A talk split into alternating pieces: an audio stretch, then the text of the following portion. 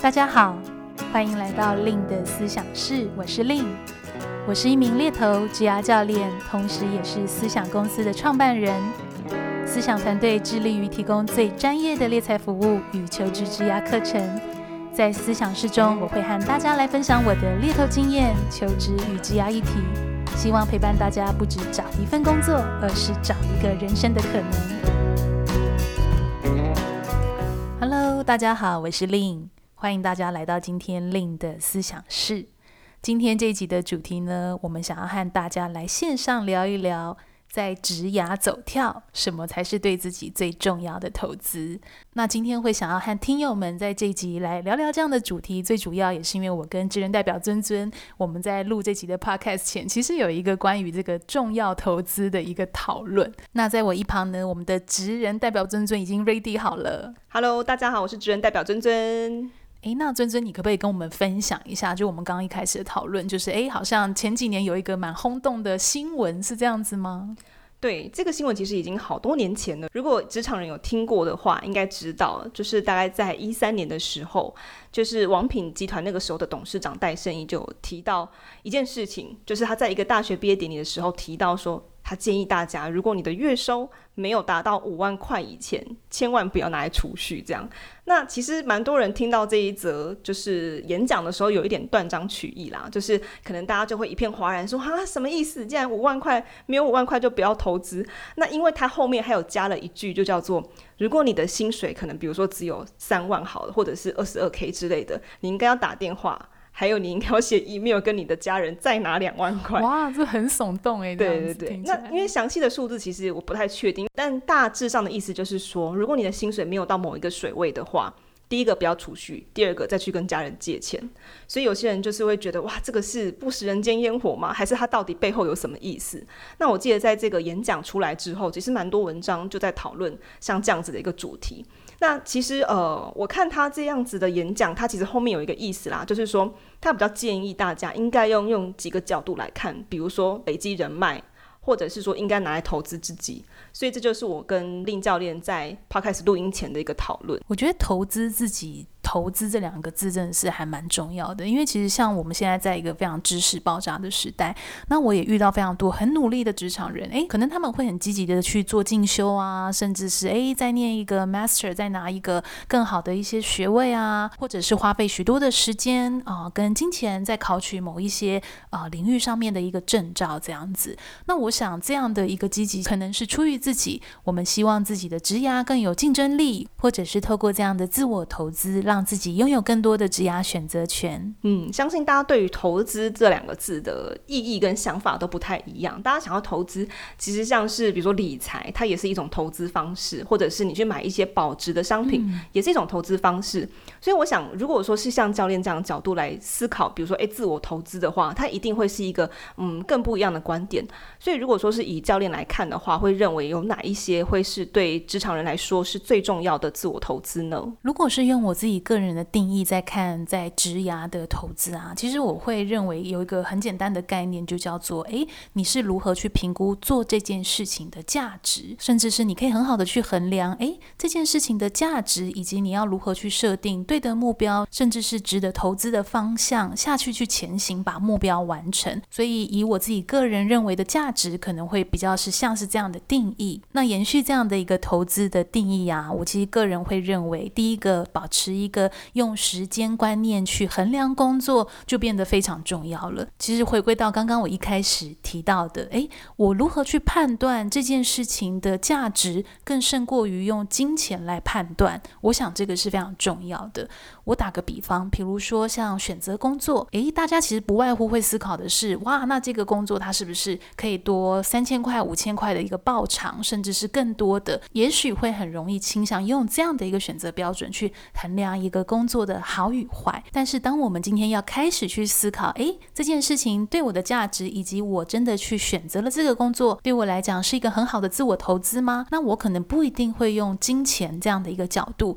单纯来看待一份工作的好坏。可能我会更多的去思考，叫做，诶，那我如果选择这个工作，我能赚到的时间是别人的两年吗？甚至是超前别人的三年吗？譬如说，为什么会很多人会说我们要投身新兴行业？我想这样观念的背后，其实带给我们的是去思考，以此来储存我自己的一个竞争力。嗯，我记得之前教练有跟我提过，就是说，诶，如果在这一份工作当中，你的经验或者说你累积的实力，就是那个密度是很高的。比如说，诶，你工作一年，可是其实你获得的那个实力是别人的两年累积而成的，那好像这个东西就会非常有价值。对呀、啊，比如说像有一些产业，他们是一个呃工作脚步非常快的。比如说，它有没有可能叫一周，其实是等同于某个行业的一个月？这个其实是有的。像我自己是做猎头，我记得我就曾经有一个雇主啊，他在跟我形容他想要找的人才，他还特别跟我说：“哎，Lin，请帮我找一个是他在极度快速的环境下。”工作过的候选人，那我就蛮好奇，我就问他说：“请问极度快速的那个意思是什么？”那那个雇主他其实就表明，就是说，诶，因为这个极度快速就代表可能他们那边的速度啊，他们那边事情的一个进展是用每一天来去计算的，嗯、所以可能这个意思就叫做，如果我的工作都是摆比较长期的专案，可能叫做一年，诶，可能才会更新一次专案，嗯、也许那个速度感的差异其实就会是很大的。嗯，就有点像是，如果说是以行销来讲的话，哦，就是比如说甲方都很喜欢用在乙方待过的人，那、哦、为什么呢？因为乙方的就是速度都是 这么快，然后一个人手上可能就会有很多客户，所以你可能在一年当中你就经手了，比如说五个。假设你做的都是专案型的客户的话，所以在不同的类型上面以及操作的工具上面，在过这些内容的上面，你的那个学习的那个周期有没有就跑得非常的快？对呀、啊，所以其实我觉得这样的概念呢、啊，它不只运用在我们选择一个工作，而是其实在我们日常的工作当中就可以去落实这样子，用价值导向，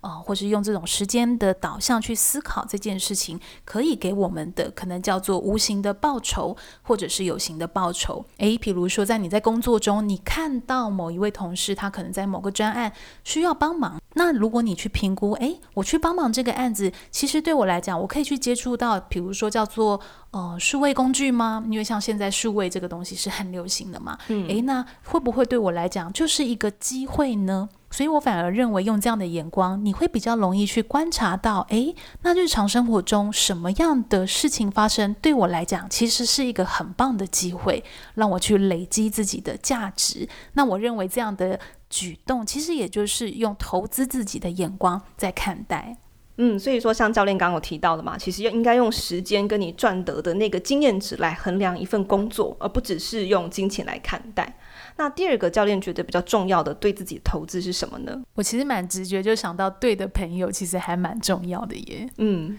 我指的对的朋友是可能朋友没有分好与坏。那我指的对的朋友，其实比较针对的是朋友的多样性这件事情。为什么我会这样讲呢？因为其实，在我们的朋友圈里面啊，你会发现，一定是因为我们大家的理念可能比较像啊，或者是我们看事情一些评断价值观的一些好坏啊，可能是比较相近的，因此我们变成了朋友，甚至叫做紧密的朋友。那我觉得这件事情它有好有坏，就是说好的地方可能叫做我们会有归属感，我们会有一个诶能够去倾听，甚至我们有一个情绪上的出口，是这群朋友 always 支持着我。诶，那可能也会有另外一个点是叫做，那有没有可能我们有时候在讨论一些事情，或是看待一些事情，比较容易停留在同温层呢？嗯、这个其实是很正常的。我记得我之前常听我朋友在讲，他就说，你知道在工作场合要怎么样才可以促进大家的感情吗？那个感情叫做你有一个共通的敌人。哦，好像有听过这样子的说法。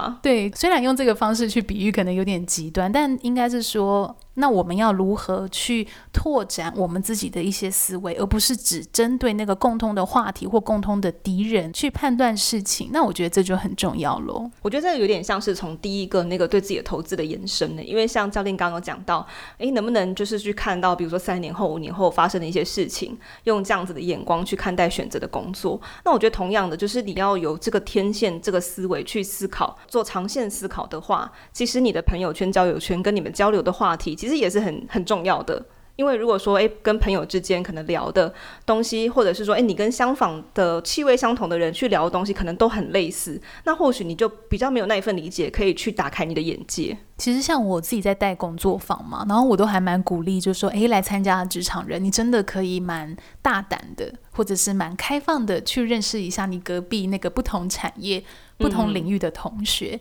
哦，为什么这件事很重要？因为其实，在同个领域啊，或同间公司，可能我们都会因为某一个共通的特质或文化而被筛选进入到这间公司，所以很有可能我们就是每天都身处在跟我们大概类似，可能个性会有不太一样，但是可能在某种价值观，也许会是非常相仿的。所以我反而觉得，诶，那那个投资，我反而会认为，我们如何在一个多样化的环境里面，不断的去保持一个动态，或者是更新我们自己的一些思维观点。我认为这个其实也是更完善自己在看一件事情，甚至看到机会啊，呃，这样一个可能性的可能。嗯嗯，这是有点像是思维的投资，有点就是不是说所谓的那种金钱啊或者是什么，而是如何去扩展你的那个认知边界的投资。那第三个教练会认为对职场人来说比较重要的自我投资是什么呢？那刚刚提到是对的朋友嘛，那我反而觉得第三个我会很直觉想到的是诚实的导师吧。就是你有一个很愿意给你建言，他不会因为可能你哭啊，或者是你生气啊，嗯、就停止去告诉你一个对你来讲很重要的建议。我认为有一个这样的导师，就是一个 mentor，是非常难得的。因为我觉得，当对方是真的基于可能叫做为你好，不管是叫做为你工作能力的增进，嗯、或者是诶为你的职涯历程而出于这样的方式去给你建言，其实我认为是不容易的耶。嗯，因为其实，在很多的场合，我想我们都不一定能那么实事求是。举个例来说，诶，可能你的朋友他真的是遇到了一些挑战或是困难，诶，在那个时候，你能够那么轻易的，或者是很有勇气的去跟他讲一个事，其实他可能叫做事实，或者是叫一个很中肯的建议吗？嗯，可能很多时刻我们不一定会选择这样做。我们可能比较多的是，嗯、哎呀，没有啦，其实你很不错啊，嗯、或者是，哎呀，没有啦，其实呃，怎么样怎么样？可能我们更多会用这种支持啊，或者是鼓励的方式去回应他人，所以这样的过程其实就不容易实事求是。那我反而认为那样子基于真的是，哎，为你好。然后诚实，然后甚至是可以去跨越你的一些情绪，可能那个情绪叫做我刚刚的分享，比如说你的哭泣啊，你的生气，你的不理解。而愿意给你这样一句话的人，其实有时候我认为是非常非常难得的。嗯，因为我觉得到了职场上，比如说你跟人合作，或者是你跟人共处，其实有时候到职场上面，你遇到的人可能都会有自己的利益，或者是自己的角度在看事情。但是如果说愿意给谏言的话，那这个谏言可能是不是说哦出于自己的利益保护自己，而是说诶去思考到你可能会需要这样子的建议，去让自己更好。所以这个我觉得也是一个很重要的事情。我觉得我可以在这边举一个例子，我常常会遇到到一些职场人，可能他会跟我分享，诶，他们进入到一间公司，他们的一些状况啊，或他们的心情。那我其实最常听到的话题是，诶，我的老板有时候对我讲话很直接啊，或者是我觉得我的老板很难相处啊，在他给我一些想法或意见的时候，但有时候听到这样子的一个可能叫困扰，我反而会蛮鼓励，就是说这个职场人可以去思考一下，诶，那这个主管他给的建言，他到底他的意图是什么？他的意图是站在一个，比如说他真的是伤害你的吗？或者是他的意图其实不是，他可能真的是因为期待你更好而去给你的。那我会这样说，其实是因为像我自己也有非常多的雇主的伙伴嘛，甚至有一些 CEO，他可能有时候也会跟我分享一下他们在带人的呃一些处境。那我发现有个很共通的点是，嗯、当主管愿意去分享这样的可能叫有点锐利的谏言，有时候真的是出于诶、嗯，他对你有很大的期许，他认为他可以看到你改变的一个期待，而给你这样的。啊、呃，建议，甚至花时间去跟你解释他为什么这样给你一个建议，那反而是那种，诶，他可能已经不想发展你的主管，嗯、他反而是不会给你这样建议的。他也许会让你在相处的感受是啊，我觉得我都可以一直去做很多决策啊，诶，我好像都没有太多的一个问题。可是其实有没有可能那个事实叫做，诶，其实对方也许真的没有太多为你的未来去设想，他其实也并没有那样的意图想要去给你。呃，这样子更好的建言或者是发展，所以有时候我觉得站在我们职场人的角度看事情，如果是用一个比较相反的面向来看，有时候说实在会有一个不太一样的一个发现。嗯，但这样会不会是双向的？比如说，诶，如果说你会希望遇到一个诚实好的 mentor 之前，可能自己你也必须要让对方觉得说，诶，你是值得发展的。就是你是值得他给予你这样建议，并且看重你的。对啊，所以我觉得回归到去检视我们自己，诶，我们对于建言的态度到底是什么？可能也会去蛮影响我们可不可以去遇到一个我们的贵人或者是伯乐，就是诶，一个很诚实的 mentor，是可以让你在职涯路上其实有一个很稳定的支持。那我想，这个其实也会是一个非常难得的投资。哇，我觉得我今天听到教练分享这三个自我投资，其实我觉得都是还蛮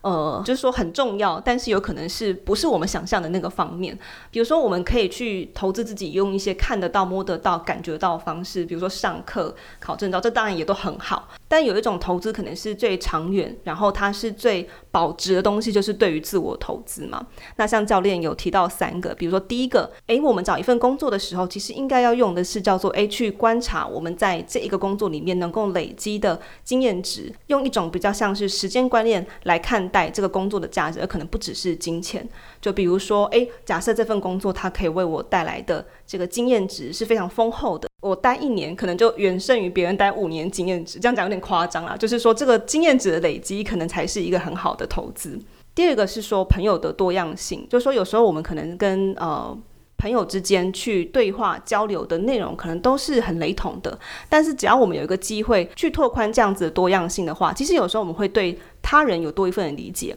我觉得这有点像是我们第一个的延伸，就有点像是我们如果在呃能够跨出同温层去认识不同产业、不同背景的人的话，我们就会有多一份的天线去观察这个世界的变动，或者是说职场的变动。那第三个我也觉得很重要，就是诶，找到一个诚实的导师。